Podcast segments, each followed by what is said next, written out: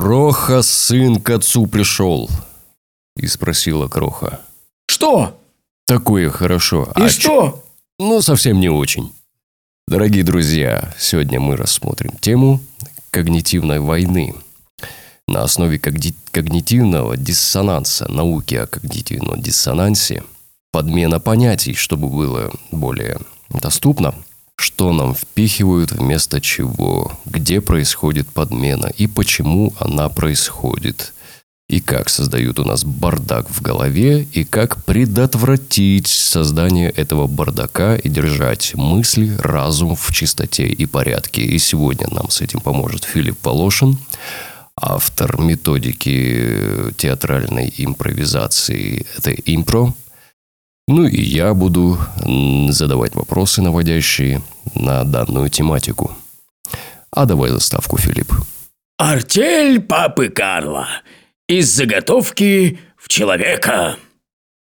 Итак, ну для того, чтобы понять, вот ты в самом начале сказал, что э, дезинформация, под- подмена понятий, да, ложная информация, все это, конечно, касается поначалу информационной войны, а когнитивная война – это чуть-чуть глубже понятие, чуть-чуть острее, тоньше. Э, Вся информация, которая в виде дезинформации, либо еще э, какие-то виды да, подмены понятий, каким образом она влияет на человека, а влияет она таким образом и с какой целью, что она раскачивает его эмоциональный ряд, создает эмоциональные качели от а, а, эйфорично позитивных эмоций до негативно проигрышных, вызывая страх. А давай сначала более Сейчас я да, на- на просто низкий закончу. уровень. И вот именно вот здесь начинается уже когнитивная война, то есть когнитивные удары происходят. Так, а я хотел уточнить, откуда это все начинается. Откуда начинается бардак в голове, да? А, вернее, подмена понятий. Подмена понятий, она же основана на бардаке в голове, а, на когнитивном диссонансе. Как это происходит? А происходит это очень простым способом. Набрасывается очень много информации, что не есть истина ни одного из этого – э, где происходят противоречия, в свою очередь противоречия и бардак создают, как сказал Филипп, расшатывание психики, расшатывание сознания. И на расшатанное сознание уже насаживается дезинформация. Когда у нас хаос в голове, Когда человек мы дезориентирован. можем, да, мы не можем критически мыслить. У нас нет э, возможности это все взвесить, сопоставить. Давай, давай так, не критически мыслить, а включать осознанный анализ. Так будет точнее. То есть осознанно анализировать. Потому что осознанность, когда мы внедряем понятие осознанности, да, в словосочетание осознанный анализ, мы говорим о том, что эмоции и разум находятся под контролем сознания. То есть они управляются. В случае, э, когда сознания нет, когда сознание отключено, включено эго, э, то разумом и эмоциями ничто не управляет. Они бардачат сами по себе. Сегодня, Филипп, хотел бы э, поговорить с тобой о том, как противодействовать, как выработать иммунитет э, к подобным атакам информационным и держать разум в чистоте и порядке. Как э, в этом помогает э, импровизационный, э, школа импровизационного театра, э, именно твоя э, школа, это импро. А, даже вот не знаю, с чего начать. Э, В принципе, ну, я уже, наверное, вначале сказал об этом, что э, когнитивные удары, давай все-таки понятие когнитивная война – это э, ну, большой масштаб, да, это какой-то глобальный масштаб получается. Э, Войну сократим до более узкого направления, как когнитивный удар, когнитивная атака. Как она происходит, с какой целью она происходит, на кого и как она воздействует. То есть и таким образом мы потом перейдем уже к вопросу, как противостоять, нужно ли противостоять. Э, Это будет понятно из целей когнитивных ударов. Вот. А Прошлый наш эфир касался образования. И когда мы говорили, что недостаточность э, современной баллонской системы образования, которая применена и у нас уже в частности, а, в том, что страдает э, логическое мышление. То есть э, в связи с э, усеченной объективностью мышления, то есть оно очень узкое, узким становится, узкоспециализированным, как у шурупчиков. И э, получается усеченная объективность, и человек не способен дать адекватную характеристику происходящим. Еще что важно, я хочу, чтобы не, мы не путали понятие, что когнитивный удар – это не то же самое, что информационный удар – то есть это следующая ступень воздействия. А информационка – это первоначальная это подготовка. А для того, чтобы э, совершался когнитивный удар, чтобы он воздействовал, э, необходимо создать почву. То есть когнитивный диссонанс, чтобы человек э, существовал не в резонансе с окружающей действительностью, а в диссонансе, диссонировал с ней. То есть диссонанс, также в прошлом эфире я упоминал слово аккорд, аккорданс, да, аккорд это созвучие, аккорданс – соответствие, according to из английского языка, да, мы знаем такое выражение в соответствии с, с чем-то. А, так вот, когда человек не может э, логическую цепочку провести соответствие причин, следствий, также в информационных ударах в информационной войне в большом смысле, в информационных ударах в более узком смысле, э, следует упомянуть еще наличие лжи. То есть при информационных атаках происходит перемешивание э, информации правдивой и лживой, чтобы дезориентировать человека. То есть чтобы вызвать в нем состояние дезориентации. А дезориентация, диссонанс все ведет к тому, что, ну, то есть наличие вот этих негативных э, приставок, dis, да, ведет к тому, что показывает нам о том, что происходит негативный ключ, то есть применение негативного ключа к воздействию на человека. Негативный ключ, как мы знаем, пробуждает в человеке негативный чувственный ряд, то есть пробуждает в нем негативные чувства. Как правило, это э, чувство злобы, которое, наверное, возникает как следствие из э, вспыхнувшего, вспыхнувшего чувства страха внутри человека. Как правило, это страх за жизнь. То есть здесь применяется уже не страх эгоистический, а страх за жизнь. Эгоистический страх, я напомню, это страх публично облажаться. Вообще существует два вида страха. Страх публичной лажи – это эгоистический страх, он живет, э, базируется в эго. И страх э, смерти, то есть страх потери жизни, и к нему же относится страх получения увечий, то есть страх э, понесения вреда здоровью. Ну вот, э, в целом это два типа страха. Так вот, э, в информационных ударах и в дальнейшем в когнитивных ударах они направлены на пробуждение негативных чувств у атакуемой публики. То есть у атакуемого сообщества, общества, коллектива людей – или конкретных людей. То есть, чтобы вызвать э, негативный эмоциональный всплеск. Негативный, далее применяется позитивный, лжепозитивный, возможно. Опять негативный для расшатывания. Ты знаешь, э, э сейчас хочу небольшой апартик сделать. Э, подобная методика, подобная методика э, применяется в пикаперских техниках. Э, самцов учат, как э, управлять самочками и побуждать их э, к соитию. К соитию, да, к соитию. Как любую самочку развести на соитие? Ну, во-первых, не любую, потому что если самочка будет сознательной, фиг ты там ее вот этими примитивными НЛПшными фигнями э, притянешь к соитию. Ну, это ладно. Это. Вот. А техники примерно схожи.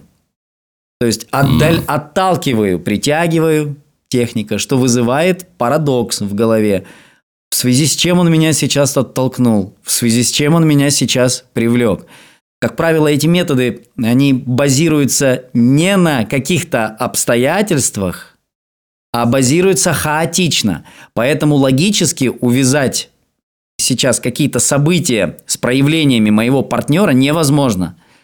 В результате вот, этой, вот этого алогичного поведения моего партнера, который пытается меня сейчас привлечь, да, то есть к суетию склонить, а, вот эта алогичность его поступков – она вызывает во мне диссонанс, то есть нарушение логических взаимосвязей. Но так как я проникаюсь некой симпатией уже к этому человеку, потому что мы начали с ним какие-то взаимоотношения, коммуникацию да, налаживать, то есть я допустил этого человека в свой круг общения. Далее он начинает на меня воздействовать. Сейчас берем э, метод, один из рычагов, инструмент – это отталкиваю, притягиваю. Когда я пишу самочке и говорю, привет, ну что ты, как ты сегодня, как дела? Я что-то так сегодня умотался на работе, ты как провела этот день? Самочка чувствует, что кто-то интересуется ей, начинает все выкладывать. Ну, то есть для женщин очень важно, когда ты интересуешься ее жизнью, значит, она считает себя интересной для тебя и начинает все рассказывать. Вот. Э, следом, без относительно каким-то событиям, человек пропадает, самец. И когда самочка не выдерживает и пишет – ну как ты что-то давно не пишешь? Он пишет, либо долго не пишет ничего, вызывая тем самым, э, применяя инструмент, который применяется в буллинге, игнор, или еще по-другому гостинг, то есть оставление призрака, э, оставление вопроса без ответа. Человек ломается внутри, он начинает э, входить в состояние паники, потому что по какой-то причине его вопрос остался без ответа. Внутри женщины что возникает? Неужели я стала неинтересна ему? Видимо, что-то со мной не так. Она начинает копаться в себе.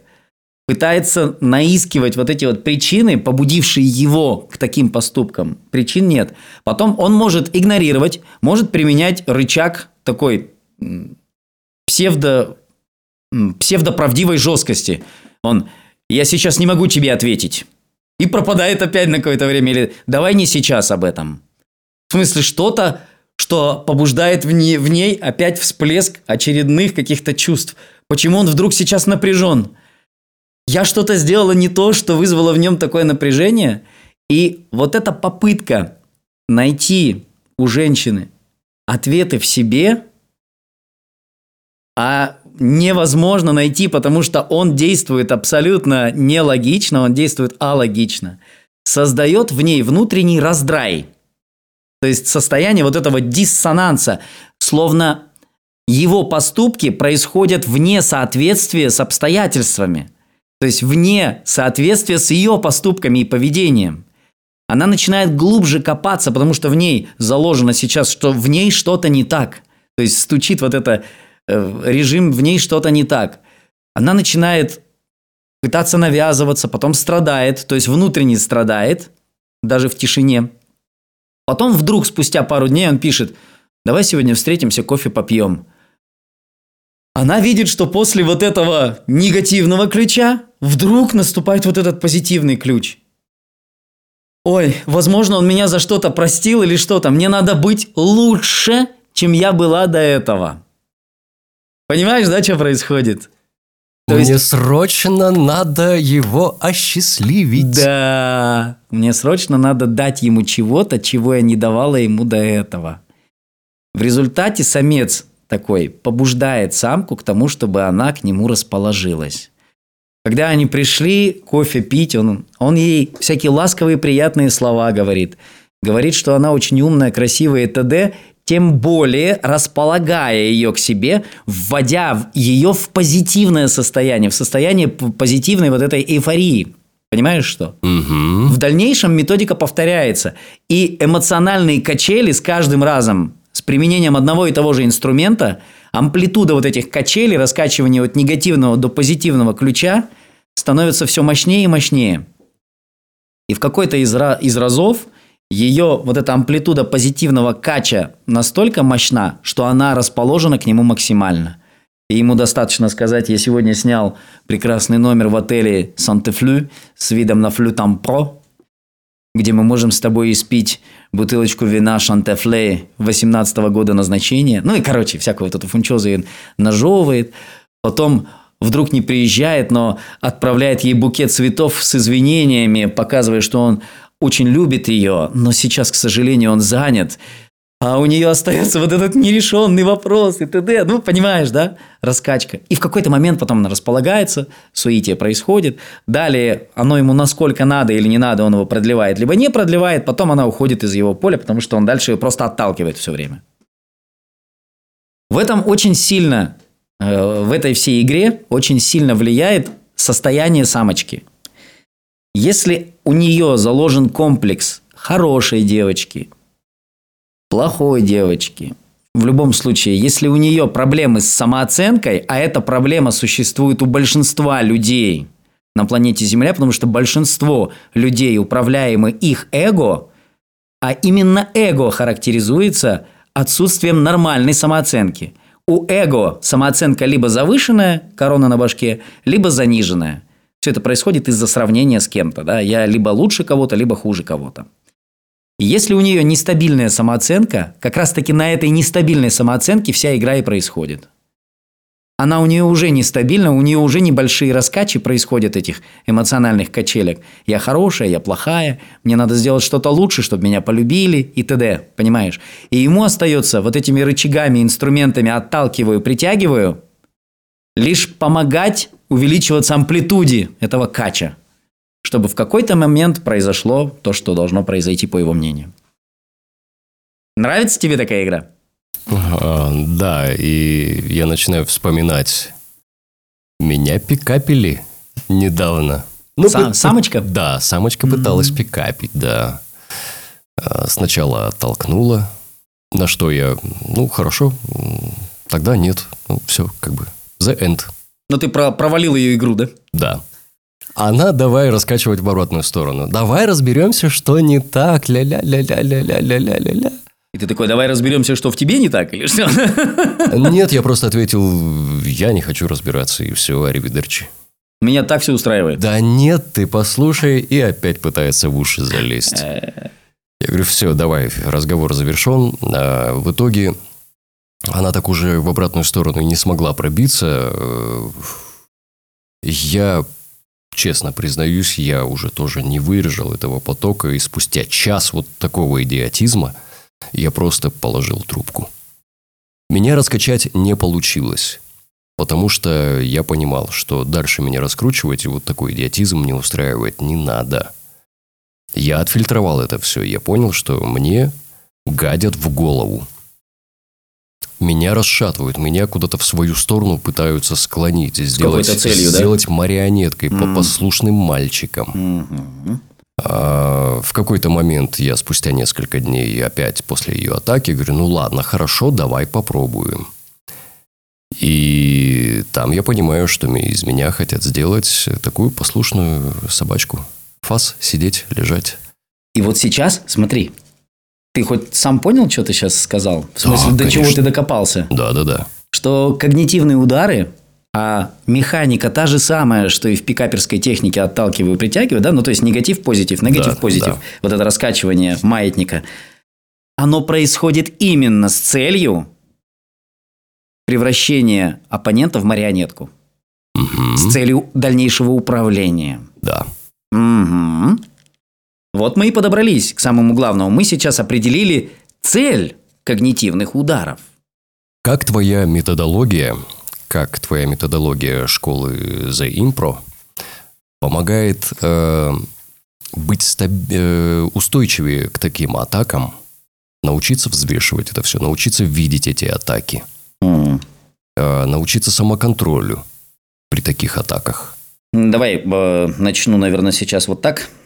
Все, что нам нужно, это наше сознание.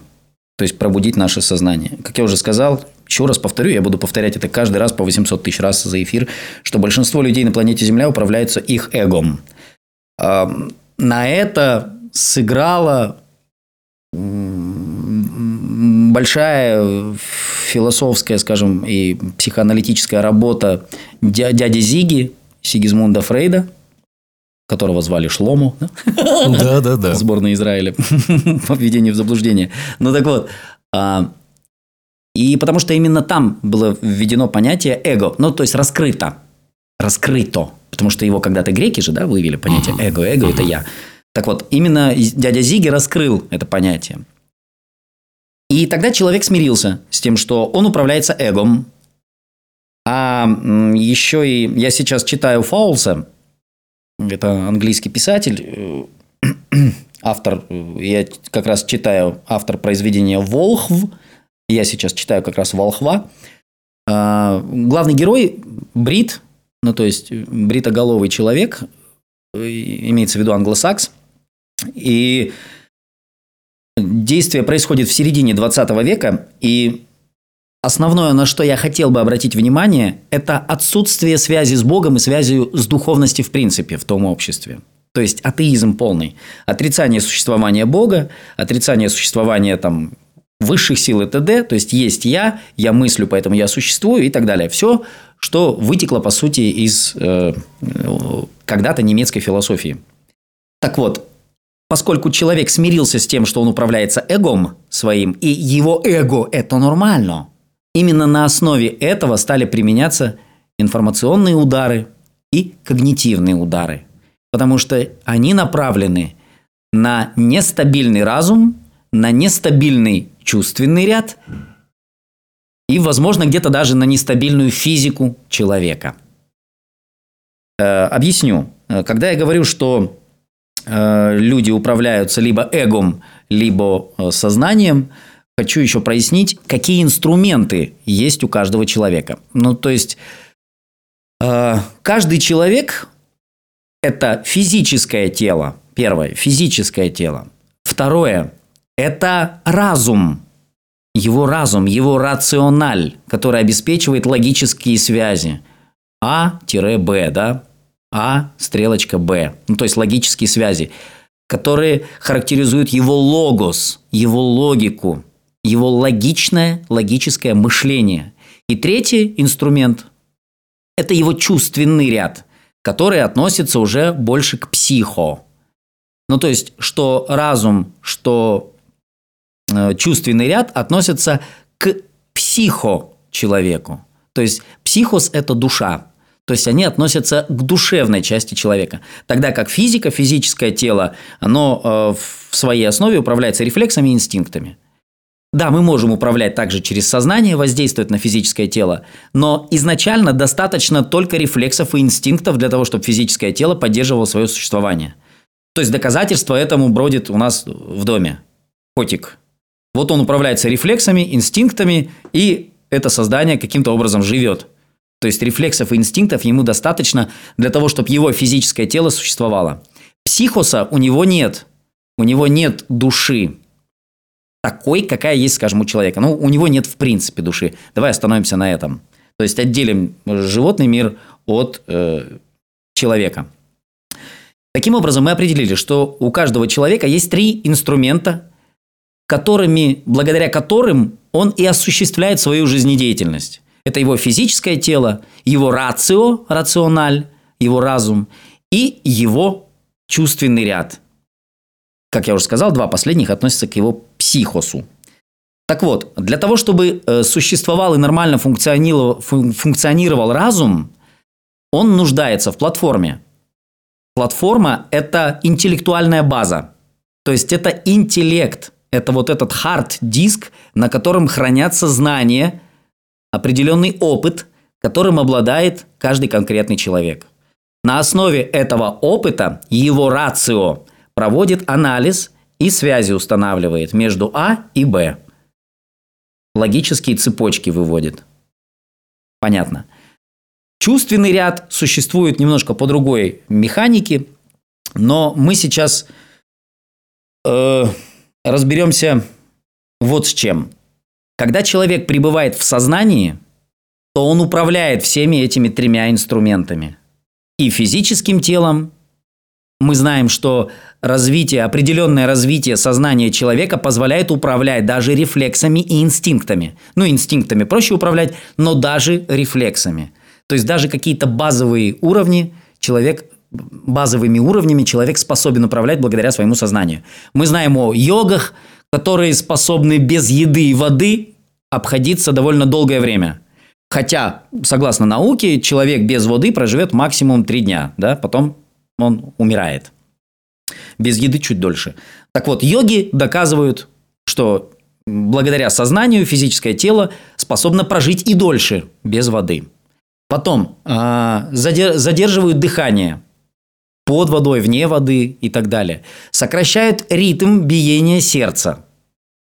Сокращают частоту, частоту, да, частоту да. биения угу. сердца. Ну, то есть управляют ритмом сердца, управляют дыханием. Темп, темпоритмом, да? Получается. Ну, окей, да. Ну, короче, ритмом сердца управляет. И темпом, да, темпом этого ритма сердца. На малом темпе оно работает. А в этой связи они управляют даже биохимическими процессами в организме. Отсюда идет прямое воздействие даже на рефлексы. То есть дыхание, оно происходит рефлекторно. Питание – это рефлекс. Размножение уже это инстинкт. Ну, у определенных да, групп существ.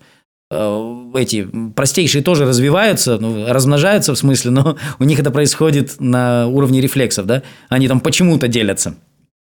В смысле, далеко не сознательно, понятно, и даже это не инстинкт деления, инстинкт размножения, да? Там управление другое происходит. Там деление. Но и я говорю, что размножение процесс. путем деления, да, это рефлекторное какое-то. Угу. Ну, то есть это не инстинкт еще. Это не уровень инстинкта. Ну так вот, то есть э, сейчас я говорю о том, что благодаря сознанию мы управляем даже нашими рефлексами, способны управлять, обладаем этими возможностями. То есть мы управляем нашим физическим телом. Плюс к этому пребывание в состоянии пробужденного сознания, естественно, определяет полный контроль над рацио, над нашими рациональными логическими связями, цепочками и нашим чувственным состоянием, его еще называют душевное состояние, да? чувственным рядом, управление чувственным рядом. Я тебе как актер говорю, что чувственный ряд зависит от человека. Чувствами управлять можно, даже нужно. И нужно этим обладать. Так вот, когда человек не обладает контролем над своими чувствами, не обладает контролем над своим мыслепотоком и разумной работой, а максимум может только управлять своим физическим телом, и то не всегда – и не во всем, то назвать этого человека осознанным невозможно. Потому что пребывание в сознании равно полное управление, полный контроль над физическим телом, над разумом и над чувствами. В то время, как если человек вместо сознания управляется в данный момент эго, то управление чувственным рядом происходить не будет. Ты максимум сможешь осуществлять эмоциональный контроль. То есть не давать своим чувствам проявляться вовне. Это максимум того, что ты можешь сделать. Погасить чувства или трансформировать их в другие ты уже не сможешь. Когда у тебя возникает уже чувственный дисбаланс, то есть контроля над чувствами нет, ты не способен контролировать работу своего разума. Мысли поток идет как бесконечная бетономешалка, мыслемешалка. Какой-то поток мысли одна цепляется за другую, он сам по себе прет куда-то вперед, наш паровоз вперед летит, и человек не осуществляет контроль. В результате, когда вот эти вот две штучки работают в тандеме, дисбалансированный чувственный ряд и абсолютно без контроля разумной работы, тогда человек способен войти в состояние диссонанса. Он не управляет, а значит управлять этим может кто-то другой, кто-то извне. Понимаешь, о чем речь идет? Да, я понимаю, понимаю. Отсюда и вывод. Покуда ты эгоист, эгоцентрик, покуда ты управляешься эгом, ни о каком контроле над чувственным рядом быть не может, никакой речи. Никакой речи над контролем над разумом быть не может. А значит, ты будешь подвергаться управлению извне. Как тебе такое, Илон Макс? Так, это мне все понятно. Как противодействовать этому? Как взять контроль э, над чувствами, над разумом? Ну, тут надо же понимать, да, что мы когда-то, когда говорили, что эго на уровне стран, помнишь? Угу. Был эфир эго на уровне стран, когда мы разбирали эгоистическое управление государством происходит, либо, скажем, в сторону сознательного, да? И мы понимаем, что эго никогда не знает, где его границы. И поэтому для эго оно безгранично. Оно способно загребать себе все, до чего оно может дотянуться. Ресурсы других стран и так далее. Эго ненасытное, эго алчное, эго будет жрать, как хищник, который что-то там нашел, да, до бесконечности, пока у него совсем плохо не станет. То есть оно алчное, оно будет жрать без конца. Цель его вот этого развития только чтобы иметь. оно ограничено своим вот этим узколобым восприятием действительности. То есть я обладаю ресурсом только с целью, чтобы обладать ресурсом. Только с целью, чтобы быть круче, чем другие. Выпендрешь. Понты отчасти, да, выпендрешь. А еще эго считает, что внешний мир агрессивен по отношению к нему. Поэтому эго должно быть самым сильным, чтобы никто не смог его затоптать. Агрессивнее агрессивного. Агрессивнее агрессивного. Самым агрессивным должно быть эго. Понимаешь, да, о чем? При этом сознанию эти все критерии, о которых я сказал про эго, они ему не свойственны. Эго считает себя единицей в мире, но с миром оно едино. Я равно ты, я равно все. Я равно мир. Я доверяю миру, доверяю окружающим обстоятельствам, потому что эго считает, что оно чего-то не получило или не имеет сейчас незаслуженно. Тогда как сознание говорит о том, что я имею ровно то, чему соответствую. Потому что сознание точно, интуитивно знает о существовании закона соответствия в этом мире. Тогда как эго считает, что оно несправедливо чего-то лишено – и ему всегда кажется, что оно должно иметь что-то больше, но ему просто кто-то абсолютно незаслуженно не дал. Поэтому оно начинает накапливать бицепсы и силу, чтобы это забрать силой, то, что ему не дали. И поскольку мы существуем в мире, где существуют и сознательные, и эгоистичные, то наше сознание должно быть в то же время, оно должно оставаться на уровне доверия к миру, но при этом, как Ленин говорил, доверяй, но проверяй, да? Но при этом быть готовым к возможной атаке какого-то оборзевшего эго извне, которая придет к тебе забирать твой ресурс. Именно поэтому я закрываю дверь на ключ. Да, у меня есть определенный уровень доверия к миру, но я не хочу провоцировать каких-то контуженных эгоистов. Ну и пока я еще не развился настолько, чтобы абсолютно доверять миру, да? Вот, но а, а, о чем, да, к чему веду? К тому, что иногда за свой ресурс придется побайговать. Иногда в отношении меня чье-то эго будет применять, возможно, некое скрытое оружие. Помнишь, мы в одном эфире также говорили о скрытой агрессии. Пассивная агрессия она еще называется.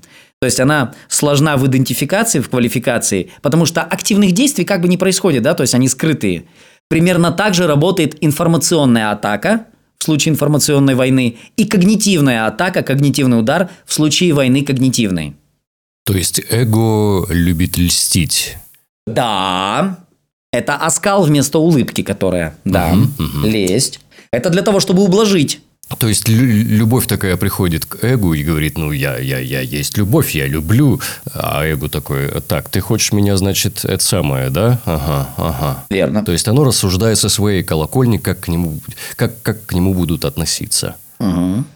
А, все ясно, ясно. Понимаешь, но мы должны начинается. быть, даже будучи сознательными, мы должны быть готовыми к тому, что, особенно если дело касается управлением стран, в моем обществе, если я президент страны, я знаю точно, что в моем обществе, в обществе этой страны, по статистике 90% эгоистов и лишь максимум 10% более-менее в той или иной степени осознанных людей. Это такова, ну, такова статистика. Таково парето.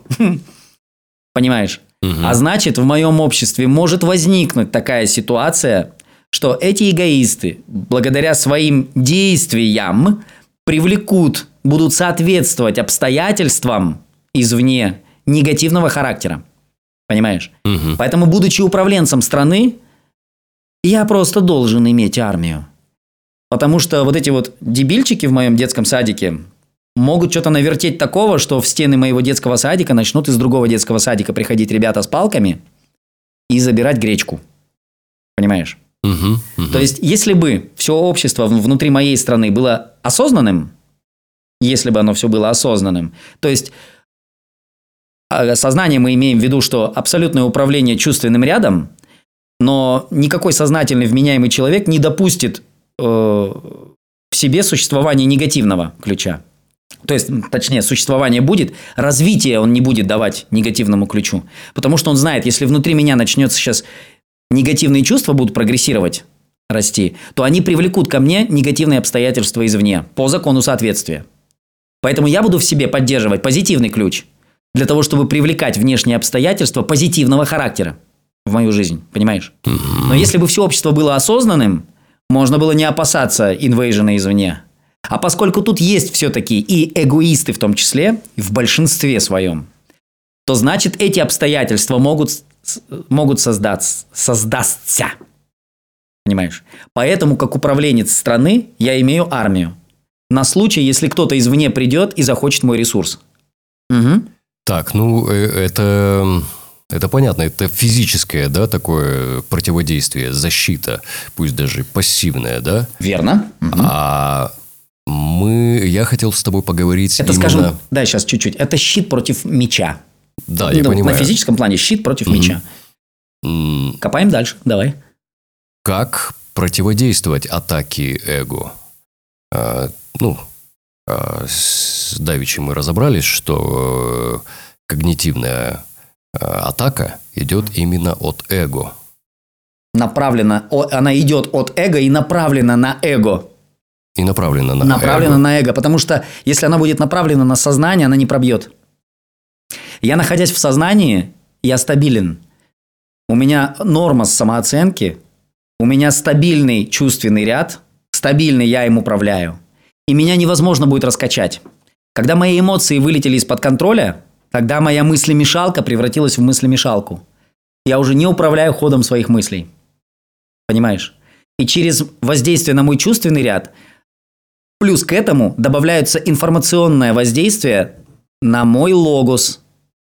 Мне, на меня начинает кормить информацией. Но будучи в чувственном раз, раздрае, я уже не в состоянии отделить зерна от плевел, правду от лжи. И как та самая девчонка, которая не понимает причины, которые побудили оппонента действовать таким образом, я начинаю копаться в себе, я больше вхожу в это состояние дестабила, любую информацию я уже начинаю принимать, она на меня воздействует, я ее не шлифую, не, не фильтрую, любая информация на меня воздействует, она меня раскачивает, и в результате я нестабилен. Вот теперь смотри, внутри страны, да, мы с тобой разобрали воздействие физического характера. Меч, ой, щит против меча. Да, то есть я обладаю армией для того, чтобы отразить возможный инвейжен извне, вторжение извне на физическом уровне. Но если я тварь и эгоист, и я очень хочу завладеть, скажем, вот этой страной, давай возьмем, к примеру, Китай. Как я могу воздействовать на него? Нет, зачем Китай? Давай возьмем Казахстан. Как я могу захватить эту страну? Если я знаю, что там довольно сильная армия, я не могу открыто сейчас заявиться сюда с войной, пока причин найти не могу, да, скажем, ну, кому-то же не помешало в Афганистан зайти, причины найти. Но пока я не могу открыто это сделать, каким образом я еще могу воздействовать и осуществить контроль этой страны? Сделать ее своей? Ну, я буду расшатывать э, психофизику. Я разрушу ее изнутри. Совершенно верно. Ты сейчас, да, ты сейчас мыслишь так, как мыслит внешний инвейдер-эгоист. Угу. Я развалю ее извне, и, в смысле изнутри. изнутри. Да, я через воздействие извне развалю ее изнутри. Я расшатаю. А давай, ее. да, давай посмотрим, вот что у нас было ровно, ровно год назад. Волнение в КЗ? Да. Да, в особенности это было в Алматы. Угу. Чем руководствовались мальчики? И обратил ли ты внимание, э, какой это был возраст? Мы с тобой говорили о том, что... Смотри, сейчас, да, я перейду к этому. Мы с тобой говорили, что э, нет контроля над чувственным рядом, нет контроля над разумом. При этом разум, э, его еще разумная недостаточность характеризуется базой, а значит интеллектуальной недостаточностью. Вот я и хотел Низким сказать. уровнем интеллекта. Да. Теперь, на этот уровень интеллекта, который не способен сам выявлять логические связи, отделять правду от лжи с низким интеллектуальным уровнем, он будет жрать любую информацию, которая будет на серьезных щах кто-то извне тебе засовывать. Сначала они э, раздули эго у ну, скажем так, у людей с низким образованием. А, раздули они эго. Раскачали внутри чувство злости, озлобленности по отношению к кому-то другому. Раскачали эго. Затем угу. начали раскачивать маятник э, как это, притяжение, отталкивание, притяжение, отталкивание, да? Э, затем подмена понятий, что такое хорошо, а что такое плохо. Совершенно верно. Когда искаженное понимание добра и зла происходит уже внутри, туда может подмениваться любое понятие. Ложь под видом правды закидываться. И ведь Верно. эта толпа так и не смогла объяснить, а за что они. Э, Я людей таких встречал. Они ну, даже ну, папе, около. они даже папе не могли охарактеризовать свои требования. Папе Да. Касым Жумарту они не могли охарактеризовать свои требования, что они хотят. Здесь они, да, не смогли цели свои обозначить. Э, Это А это говорит о чем? они, э, у них нет э, понятия, а вы за что? Чтобы я, что? я- я таких Да. людей встречал, которые, ну, вот там негативно, да, относятся к тому или иному руководителю. И я спрашиваю, ты против вот этого, да? А за что ты тогда? За кого? Ну, То есть дай э, тогда альтернативу. Что вот, вот этот человек, он как раз-таки сделает лучше, чем вот этот человек. Дай тогда. Нету такого. Ты не видишь или ты не можешь обозначить. А какой он должен быть? Мне люди так и не смогли. И вот этим самым я их загнал в угол, и они... У меня был случай. Это был 2018 или 2019 год, 18 по-моему. Ну, то есть недавно. Э, Да, я работал, э, моя группа съемочная работала на Арбате. Э, Там, а, возле КБТУ это было. И нас полицейские предупреждали, у нас все разрешение есть, нас предупреждали, вы как бы снимайте, но завтра этого делать здесь нельзя будет, потому что завтра пла- планируются митинги, и уже желтые блоки начали э, ставить на дороге. Я все успокоился, что группа накормлена, э, пацаны работают, все у них в порядке. А, Мне что у них над душой стоять? Я вызываю такси, сажусь, и мне э, таксист говорит, а что вот завтра ты пойдешь э, на митинг? Э, Я говорю, а зачем? Цель какая? Просто пошуметь? Ну, вот эти вот наворовались, заворовались и так далее и тому подобное. Я говорю, ну хорошо, приведи мне пример. Кто сколько чего украл? У тебя есть доказательства или это просто эмоционально твое состояние? Он немножко так призадумался и потом, ну вот, раньше в 90-х как было хорошо. Э, Там деньги прям, вот наличка в руки залетали сами. Я говорю, да, я помню этот случай, э, помню этот период, когда ты мог э, зайти в туалет в баре и тут же в туалете заключить контракт на продажу ворованных кирзовых сапог э, в размере одного вагона. Да, прямо здесь, в сортире, можно было заключить такой договор. Э, Сейчас все по-белому. Денег больше стало. Но они белые стали. Теперь надо хотя бы несколько шагов вперед сделать и наклониться, чтобы их поднять. И я говорю ему, спрашиваю его, что на дорогах пробки? Да, вот, ну, я с таким негативным настроем э, ему этот посыл дал. Он говорит, да, пробки жуткие. да». Ну, чувак, а что ж ты хочешь? Хорошо мы жить стали, машин много стало. У каждой семьи чуть ли не по две, по три машины. А теперь, говорю, выгляни в окошко. Посмотри, сколько кранов строящихся домов в округе. Он это сделал. И когда мы уже подъехали к моему дому, этот человек разворачивается, жмет мне руку и говорит «Спасибо тебе». Ты его прояснил, да? Он говорит, вот сейчас мне, говорит, все понятно стало. Мы же прекрасно живем на самом-то деле. Я говорю, в масштабе страны – да. Ты лично – нет. Потому что ты привык вот так зарабатывать. В сортире. Ворованное продавать. А сейчас это не работает. Сейчас тебе, тебе просто перестроиться надо. В целом масштаб, в, наш, в масштабе страны все стало гораздо лучше. Он со мной согласился и говорит, все, я теперь не буду рисковать жизнью, я лучше займусь работой, займусь собой и э, не пойду на эти митинги.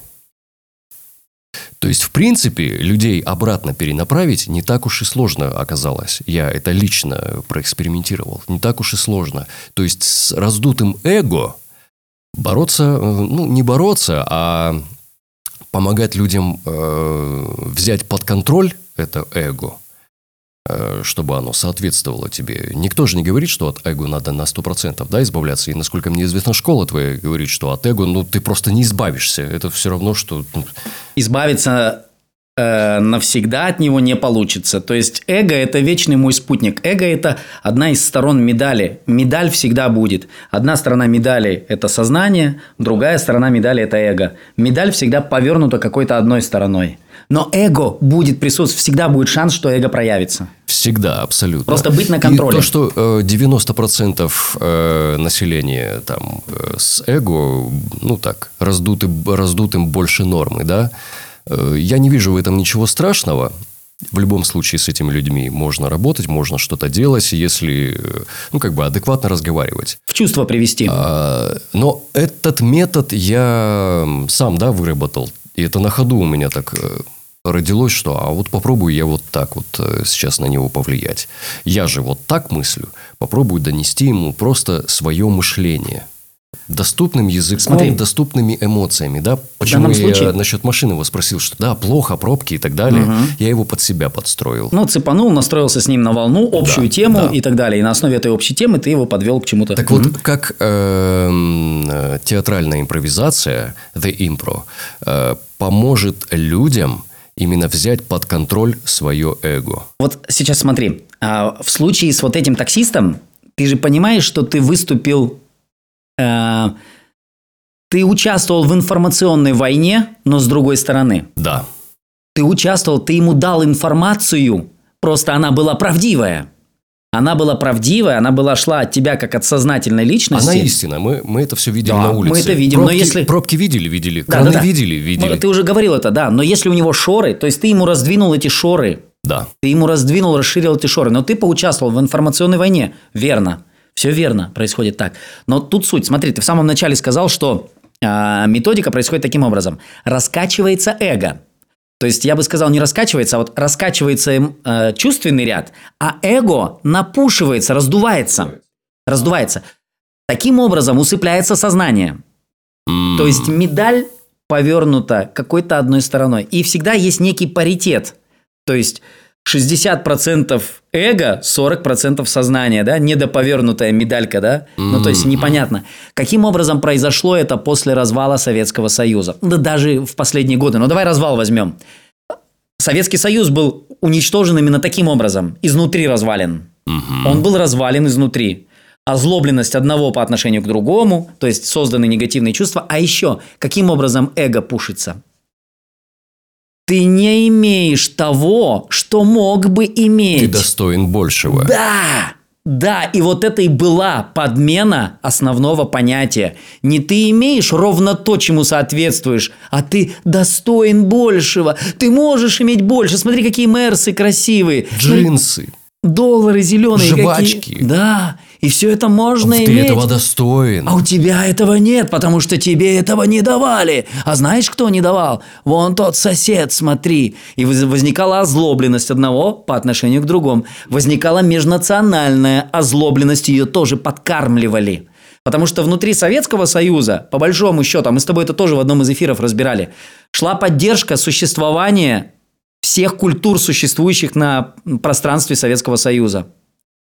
Даже в те далекие годы Советского Союза Джамбул ездил в Москву с концертами своих импровизаций даже. Понимаешь, что это, как- какое дело? Джамбула тащили в Москву с целью поддержка культуры казахской. Я знаю, что в кино было такое, э, такой обмен культур, э, культурами. И в начале эксперимента все боялись, что в итоге культуры просто размажутся и э, ну, со- сольются во что-то одно единое, и это плохо повлияет. Но произошло ровным счетом наоборот. Каждая культура стала ярче, более выпуклая. Проявилась. То есть казахстанские фильмы снимались в Москве. Московские фильмы снимались в Алмате. Грузинские фильмы грузинскими режиссерами снимались в Москве. Московскими режиссерами снимались в Москве. А теперь смотри, на уровне армии что было? Мой папа алматинец призывается в армию на Байкал. В Улан-Удэ, в Бурятию, понимаешь, он служит там. И таким образом призыв осуществлялся по всему Советскому Союзу. Шло келешевание, специальное намеренное келешевание для того, чтобы происходила плотная интеграция и толерантность одного по отношению к другому. Помнишь этот девиз «15 республик, 15 сестер»? М, Не, помнишь не советский помню, этот? Не помню, 15 да. республик, 15 сестер. То есть мы все были люди-братья. Каждый друг другу. Фильмы про войнушку вспоминай. И это, это не голословно было. На войне участвовали все. Тунгусские снайперы, грузинские воякеры, там танкисты, э, 28 гвардейцев-панфиловцев. Панфиловская дивизия была сформирована где здесь. А здесь, в Казахстане, насколько мне известно, я не знаю там про Россию, но здесь у нас а, то, что произошло в январе, это, наверное, раз седьмой или восьмой. Попытка. И он был направлен уже на вот это население ни- низкого образования. Но до этого были попытки столкнуть лбами а, именно национальности. И ничего не выходило. Ну, потому что не еще получалось. Еще крепок- работала та. крепок шлейф Советского Союза еще. Вот эта терпимость друг к другу, толерантность, ну то есть принятие культуры другого человека внутри э, общества. Смотри, мы взяли Казахстан и события прошлого года, да? Была попытка. И мы поняли воздействие на кого, чьими руками это делалось. Низкий интеллектуальный уровень. Потому что низкая работа разума. Остается раскачать чувственный ряд, озлобить одного по отношению к другому, плюс на низкий интеллектуальный уровень дать какие-то информационные данные, они могут быть вымышленные, они могут быть правдоподобные, разум не особо отличает, да, там, в смысле, когда он подвержен эмоционально раскачан, он не особо будет отделять у тебя правду от от лжи. Э, На это способно только сознание. Сознание объективно может взглянуть на это, на любое событие, и отделить правду от лжи. В то время как эго существует внутри проблемы. Вот так вот оно склеено с проблемой. На объективную оценку оно не способно. Теперь смотри. А, теперь апеллируем на наш прошлый эфир, на образование. Помнишь внедрение баллонской системы? В результате что? Отупение, снижение интеллектуального уровня, подготовка почвы для внедрения любого вида информации. Плюс пропушенное эго заморской картинкой красивой, что ты не имеешь того, что мог бы иметь, а иди и возьми. И оттуда появляются 90-е годы и развитый вот этот бандитизм сумасшедший, когда кидают гранаты, когда обворовывают комки, сжигают один ресторан, другой ресторан, стреляют из автоматов на улицах, да? То есть э, просто абсолютно. А почему? Потому что кто-то дал команду, что ты можешь взять, пойти у другого. Смешались границы человеческие, в смысле, границы свободы, границы ответственности, они разрушились. Они разрушились, и все общество превратилось в одну невнятную массу. И начало проявляться эго. Кто сильнее, тот и богаче. То есть тот пошел и забрал. У кого дури вот этой эгоистической не хватало, у моего бати, у твоего бати пойти в нахалку забрать, да у, больш- у большого количества людей. У, там, не знаю, дядь Мурат, прекрасный чувак, вообще Кент, близкий моего бати, уехал в Штаты, он когда-то, они там больше 10 лет уже в Штатах жили, он получил грин-карту. Чувак жизнерадостный абсолютно, ну вот такой советской закалки, абсолютно не, скажем так, не озлобленно национализированный, то есть он поддерживает культуру, они поют в семье песни на казахском языке, они празднуют Наурыз, ну и все вот это, что соответствует культуре, все хорошо, но он не озлобленный был. Потом он уехал в Штаты за вот этой красивой жизнью, да, все-таки свалил он туда. Но это были люди высокого интеллектуального уровня, на которых не сработала вот эта команда «иди и забирай». Иди, бери, что ты еще не имеешь. Мгм, понимаешь? Мгм. Вот таким образом invasion, вторжение, и происходит. Таким образом был развален Советский Союз. Таким образом была когда-то развалена Российская империя, когда ее начали пилить на части. И таким образом осуществлялось, осуществлялся развал Югославии, впоследствии поделешь на Сербию, Словению, Хорватию и т.д. Забавная вещь, тоже парадокс. Они всегда разговаривали на сербско-хорватском языке. Они его называли сербско-хорватский. На территории Югославии все разговаривали. Там с небольшими диалектическими, ну, как бы диалекты, да, там македонского диалекта, славянского, какие-то боснийского. Но язык был у них общий. После развала один и тот же язык. Сербы называют сербским, хорваты называют хорватским. При этом одни перешли на латиницу, вторые сейчас у них еще осу- осуществляется переход на латиницу, у Черногории в частности. То есть это, это парадоксальные вещи происходят, потому что была поселена внутренняя озлобленность одного по отношению к другому. Для этого используются разные почвы. Для этого используется религиозная почва. Почему я ей запрещаю шутить в импровизации над религиозными различиями? Конкретно касаемо Югославии, касаемо Советского Союза, это многорелигиозные страны. Здесь представлен шаманизм, здесь представлен ислам, здесь представлено христианство, иудаизм и в некоторых степенях даже буддизм, индуизм и т.д., когда начало веяние с Индии, да, задувать сюда. То есть очень много разных религий. А, даже, по-моему, в какой-то части митроизм существует. Ну ладно, мы глубоко туда не будем лезть. А, на территории Югославии что происходило? Хорваты исконные католики. Сербы – исконные православные. Была поселена вражда между католиками и православными. Как бы такая легкая неприязнь одних к другим происходит давно, еще с разделения, да, когда еще времена Филиппа IV красивого, когда вот это разделение было, православная церковь отделялась от католической церкви, а из-под папы римского э, вышли. Э, но при этом на территории Советского Союза католики были представлены только где-то в части Львовской. То есть части, которые были когда-то какой-то связи невнятной военной, они были под Польшей, потом в результате они стали частью Советского Союза. Но там продолжали проживать католики, которые испытывали посаженную еще в средние века нетерпимость к православным. УПЦ, Украинская Православная Церковь, и РПЦ, Русская Православная Церковь. Такая же история происходила и на территории Югославии. Была поселена религиозная вражда между католиками, кроватами, хорватами и сырбами, православными. Сербия и Черногория, они тогда были единой страной еще. Они потом в 2006 их разделили окончательно, друг от друга отделили. А потом еще продолжалась эта грубая возня на территории, когда... Ну, короче, а, не буду выдаваться в детали. Используется, важно понимать, используется любая почва. Любая почва, которая различает людей. Отсюда проявление принципа «разделяй и властвуй». Разделяй по любым принципам. Национальное отличие. Финансовое. Финансовое отличие, богатый, бедный, среднего Статусное. класса. Статусное отличие, президент, не президент, директор компании, рабочей компании, став, хотя все работают в одной компании, но став ненавидит директора. По каким причинам, непонятно. По тем же причинам, почему и таксист хотел выходить на митинг. Тупая зависть. Просто тупая зависть, да. Эго, опять же. Да. Эго же завидует. Да. Вот. Короче, используется любая почва. Мы имеем... Теперь что мы имеем, да, как результат? Идет уничтожение интеллектуального уровня, снижение интеллектуального уровня, что ведет в результате к сниженной разумной работе. Сниженный рациональ. Он тупой, рацию очень тупой и ограниченное становится. Неподконтрольный чувственный ряд, потому что там эго. А эго еще сейчас сказали, его раздули, напушили, сознание вообще погасло и сказали «иди бери». При этом эгу, когда оно раздувается, а, Сознанию не свойственно проявление негативных чувств. Принципиально не свойственно. Сознанию некомфортно пребывание в негативных чувствах.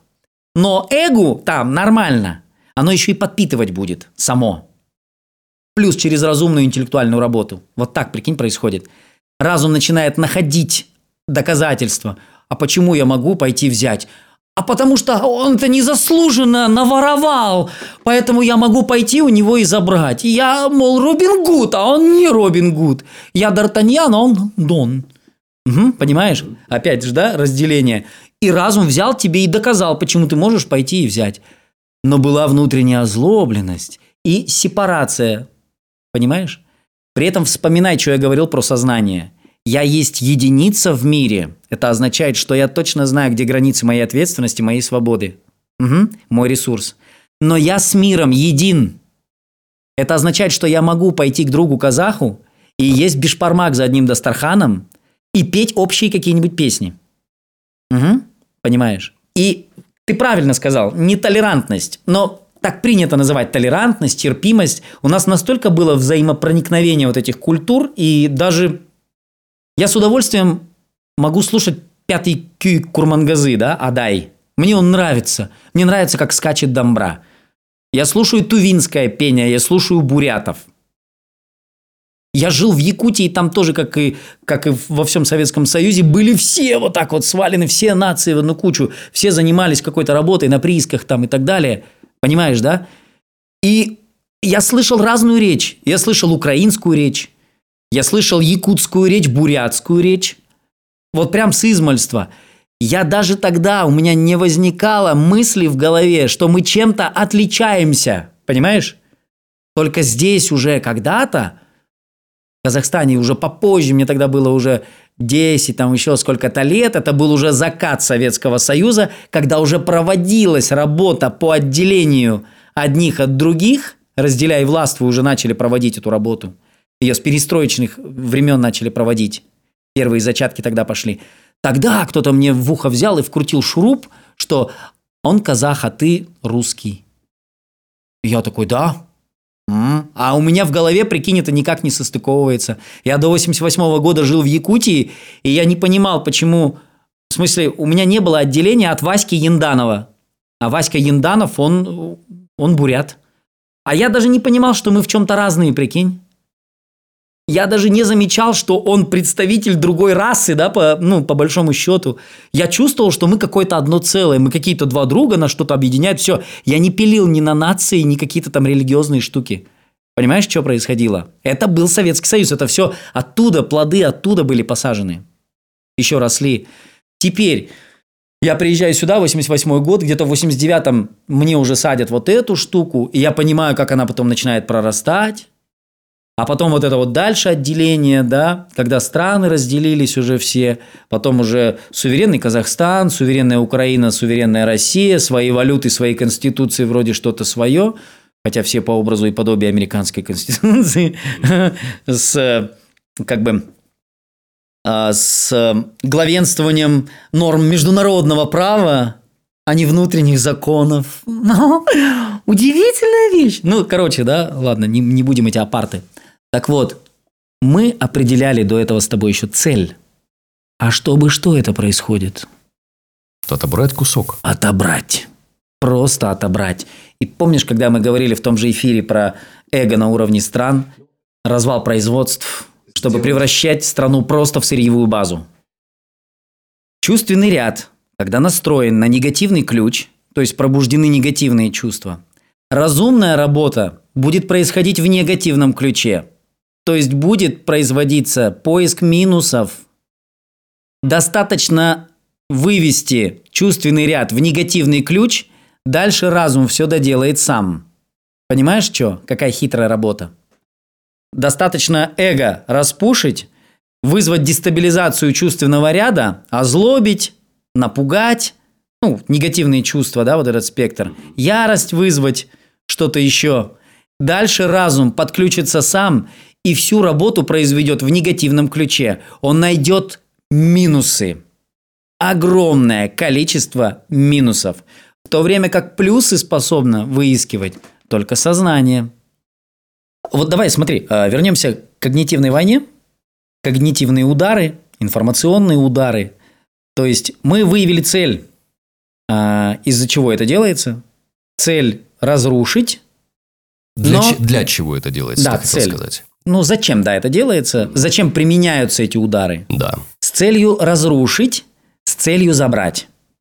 То есть разрушить с целью забрать. Причем забрать не в виде там стояли готовые заводы, и мы забираем всю эту территорию, заводы продолжают функционировать. Нет, не так. Мы заводы рушим и забираем лишь как сырьевую базу. Просто как сырьевую базу. Все. Еще и плюс отток интеллектуальный, ну и так далее. Короче, цель понятна.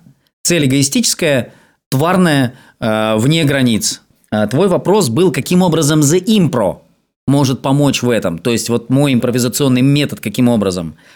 Я напомню, повторюсь, что импровизация, которую преподаю я, невозможна без пробуждения сознания. Только под абсолютным контролем разумной части, которая основывается на мощном интеллекте – то есть постоянная подпитка интеллектуального уровня происходит.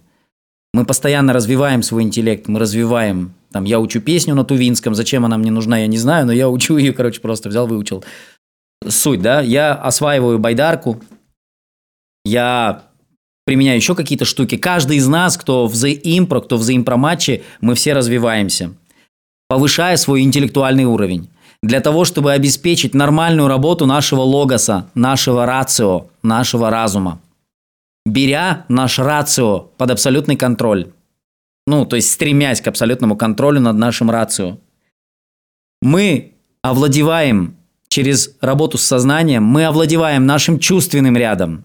Плюс к этому я провожу специальные тренинги на, в принципе, познание чувственного ряда, на познание вообще психофизической стороны, на взаимосвязь чувств с нашим физическим телом, как они взаимосвязаны. Провожу специальные тренинги для того, чтобы человек мог управлять, мог управлять своими чувствами и в итоге обрести этот стремиться к обретению абсолютного контроля над чувствами. Для чего?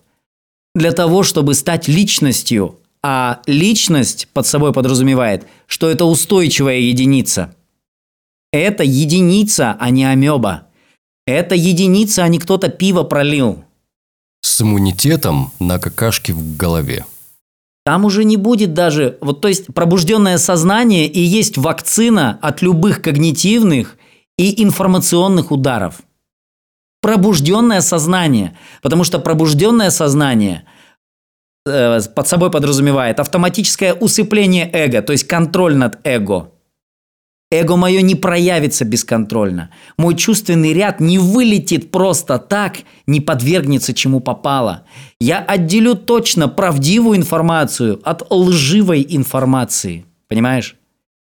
Когда мне говорят, что там, а он казах, а он грузин, а ты русский. А, я говорю, да, окей, и мы такие классные все. Во-первых, так. А во-вторых, я обожаю этот девиз, от которого, к сожалению, отошли сами Штаты, но увели кривое толкование этого девиза «E pluribus unum». Одно из, один из переводов «едины в многообразии» едины в многообразии, едины. Мы не быкуем, мы не боремся друг против друга, мы не конкурируем друг с другом, мы не злобимся один на другого, мы не завидуем один другому, потому что мы юнум, мы едины. Понимаешь, о чем речь? Хотя у самих штатов сейчас это проявляется только э, в гендерном бесконтроле, да? когда появились кошечки, собачки, мальчики в школах, и которые просят поставить лотки. Это тоже разделение на более мелкие ячейки. И причем ослабление одного по отношению к другому. Да. Помнишь, был случай, когда один представитель ЛГБТ-сообщества, кто-то он там не бинарный квир, что ли, или что-то такое у него было, он с автоматом зашел в гей-клуб и начал отстреливать просто геев. То есть, потому что была уже проведена работа, озлобление одного против другого. Несмотря на то, что они эту эплюрибус, да, плюрибус, вот это многообразие развели там, но они настолько не едины, а разобщены, что просто отвратительный бардак. Короче, к чему я призываю? К чему я призываю через импровизационное мастерство, через овладение импровизацией? К пробуждению сознания, к э, контролю над чувственным рядом и над повышением, призываю к повышению интеллектуального уровня, для того, чтобы обрести контроль над нашим разумом. Если мы будем добры друг к другу, потому что понимаем, что мы едины, если мы будем любить, уважать, благодарить, доверять, быть счастливы рядом друг с другом, никакая когнитивная атака, никакая информационная, в скобках, дезинформационная атака сюда не пройдет. Да, возможно, придется применить жесткие границы. Да, возможно, придется применить жесткие законы, которые будут прям, не знаю, санкционно-уголовно преследовать насаждение идей э, расовой или религиозной разрозненности. Я за то, чтобы применялись эти жесткие методы. Потому что для некоторой части общества только воздействие кнутом может оказать влияние. Здесь я э, немного не соглашусь с тобой. Э, в ходе нашей сегодняшней беседы мы выяснили, что основа а, раскачивание эго – это низкий интеллектуальный уровень. Нет, не обязательно. А, практика показывает, что именно так. Нет. Это срабатывает потом, это в плюс. Это для того, чтобы потом садить идеи. Но эго раскачивается через плюшку, через вкуснятину, которую ты незаслуженно лишился. Умному интеллектуальному человеку невозможно это сделать. А, ну, я имею в виду именно интеллектуальному, который не в какой-то определенной области, вот он умеет там э, мотыгой, да, работать искусно, очень быстро. Нет, э, мы говорили с тобой в предыдущем э, выпуске о многогранности человека. Угу. Именно вот э, я вот это, это образование имею в виду. Окей, согласен, что, вот, это тоже влияет. А, помнишь, я то ли в начале этого эфира, то ли в прошлом эфире говорил о то, что я сейчас читаю Фаулса Волхва, в этом эфире я говорил, и э, потеря духовности Европой, потеря духовности, атеизм глубокий, убежденность в том, что один раз живем, убежденность в том, что что хочу, то и делаю, я мыслю и значит существую, именно она дала хорошую почву – для всей остальной работы, которая была проведена негативной. Мы здесь, все страны бывшего Советского Союза, евразиаты. Наша духовность не загнана в клетку. Наша задача – сохранять и оберегать нашу духовность. Наша духовность – это наш, наше интуитивное, во-первых, ощущение того, что есть высшие силы, есть дух, есть Бог, по-другому не скажешь, как ты его не называй, ты можешь его называть Аллах, ты можешь его называть там Брахма, Шива, Вишну, да, триединство то индуистское. Ты можешь его называть, э, это может быть девятое небо у шаманов, это может быть тот великий волк или великий медведь, эти тотемы. Но ты знаешь на интуитивном уровне, что есть высшие силы, перед которыми мы своей совестью отвечаем. И мы знаем, что за все, что мы делаем в этой жизни, мы понесем ответственность, каждый из нас. Как бы мы ни пытались себя обмануть, внутри нас эта искра духовности горит очень сильно. Также она очень явно проявлена сейчас в наличии религий на территории всех стран бывшего Советского Союза. Это мощное православие, это мощный ислам, ну и в какой-то степени другие религиозные течения – правильные, которые не озлобляют одного по отношению к другим, которые не закрывают, как, скажем, свидетели Еговы, одну общность от других, да, отрезание происходит очень мощное у свидетелей Еговы в частности. То есть, поэтому я их не считаю положительными и правильными. Внутри сообщества они, да, они довольно праведный образ жизни ведут, но они озлоблены по отношению к другим. Они отрезаны от мира. В то время, когда я говорю, что идеальная духовность – это когда я точно знаю – что я с миром един, с каждой Божьей единицей здесь, в этом мире. Я с ним един. Наша задача – оберегать нашу духовность, нашу совесть. Плюс к этому, да, овладевать своим сознанием, повышать уровень своего сознания, брать контроль над эгоистическими проявлениями, брать контроль над своим чувственным рядом, над разумной работой, повышать свой интеллектуальный уровень, развиваться и творить, стать творцами своей жизни, каждого из нас, стать творцами жизни нашей страны под названием Казахстан, стать творцом в рамках небольшой компании, где ты сейчас пребываешь, работаешь. Не уходить, не бросать эту работу, а стать творцом там, в тех рамках, измениться сам, тем самым повлиять на окружение вокруг себя, изменить общество вокруг себя. И понимать, что мы едины, так или иначе, бывшими границами Советского Союза. Пускай сейчас это будет проявлено в рамках таможенного союза, еще какого-то союза. Это могут быть э, содружественные соглашения с тем же Китаем, это могут быть содружественные соглашения с той же Индией, с теми, кто мыслит в направлении развития мирового и многообразия, а не монополии и раздербанивания земли на какие-то отдельные куски и превращение стран в ресурсные базы. И я рад тому, что происходит в наших странах, но я призываю именно к обереганию и охране нашего духовного начала. Ты помнишь этот знак, который я показываю, да? In nomine actio e acceptatio e spiritus sanctis improvisationis. Amen. Во имя действия, принятия и священного духа импровизации. И вот этот значок, два перекрещенных, две перекрещенных руки, означает охрану вот этого огня внутреннего, огня творения. Огонь желания, он же огонь творения, начало. Я его оберегаю, охраняю. Это мое духовное начало. Я могу быть даже не религиозным, то есть не принадлежать какому-то религиозному течению, но глубоко внутри я точно уверен, что есть высшие силы, есть высшие миры, к которым я стремлюсь. Да, меняя, улучшая себя. И вот эту искру, которая горит здесь у меня в груди, синим пламенем, я буду всегда оберегать. И к этому я призываю каждого из нас. Ну, пожалуй, на этой позитивной ноте единства мы завершаем сегодняшний эфир, сегодняшний выпуск. Ну, а с вами были Филипп Волошин и я, Станислав Бург. Хочу призвать вас к комментариям, хочу призвать к тому, чтобы вы высказывали свои мнения, высказывали свои предложения внизу под этим аудиофайлом. Наслаждайтесь. Если вам понравилось, рекомендуйте. Ставьте лайки, как принято говорить. Оформляйте подписку. И будьте с нами. Вместе мы сила.